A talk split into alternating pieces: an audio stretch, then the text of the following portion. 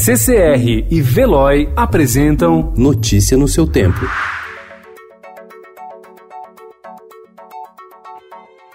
Olá, sejam todos muito bem-vindos. Hoje é segunda-feira, dia 10 de fevereiro de 2020. Eu sou o Cadu Cortez, ao meu lado, Adriana Simino. E estes são os principais destaques do jornal O Estado de São Paulo.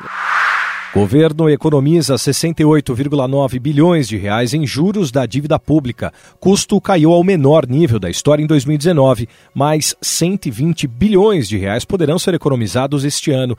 O Ministério da Economia indica que a redução da Selic gerou apenas no ano passado uma economia de 68,9 bilhões no serviço da dívida, um montante superior a todo o investimento feito pelo governo federal no ano. Apontado como chefe de milícia no Rio de Janeiro, o ex-PM Adriano da Nóbrega foi morto em troca de tiros com a polícia na Bahia. Ele estava foragido e foi encontrado em um sítio de um vereador do PSL. Grupo de 42 aposentados da Assembleia Legislativa de São Paulo recebe bônus mensais por desempenho. Em um ano, a LESP gastou 360 mil reais com gratificações.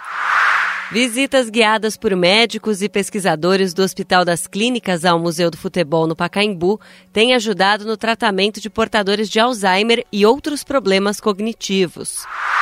Novo embaixador em Brasília, o ex-candidato a presidente Daniel Scioli quer facilitar as relações com o Brasil após farpas entre os presidentes Jair Bolsonaro e Alberto Fernandes. Ele diz que é necessário preservar os interesses comuns.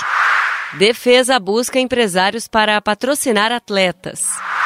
Israel faz bloqueio a exportações palestinas. Mudanças no Carnaval de São Paulo afetam blocos. Publicidade turbina sites de moda. Nova série de TV. A atriz Fran Drescher está de volta com Indebted, uma comédia na NBC. Oscar Independente. Adam Sandler ganha o Spirit Award de melhor ator com Joias Brutas, filme da Netflix. Notícia no seu tempo. Oferecimento CCR e Veloy.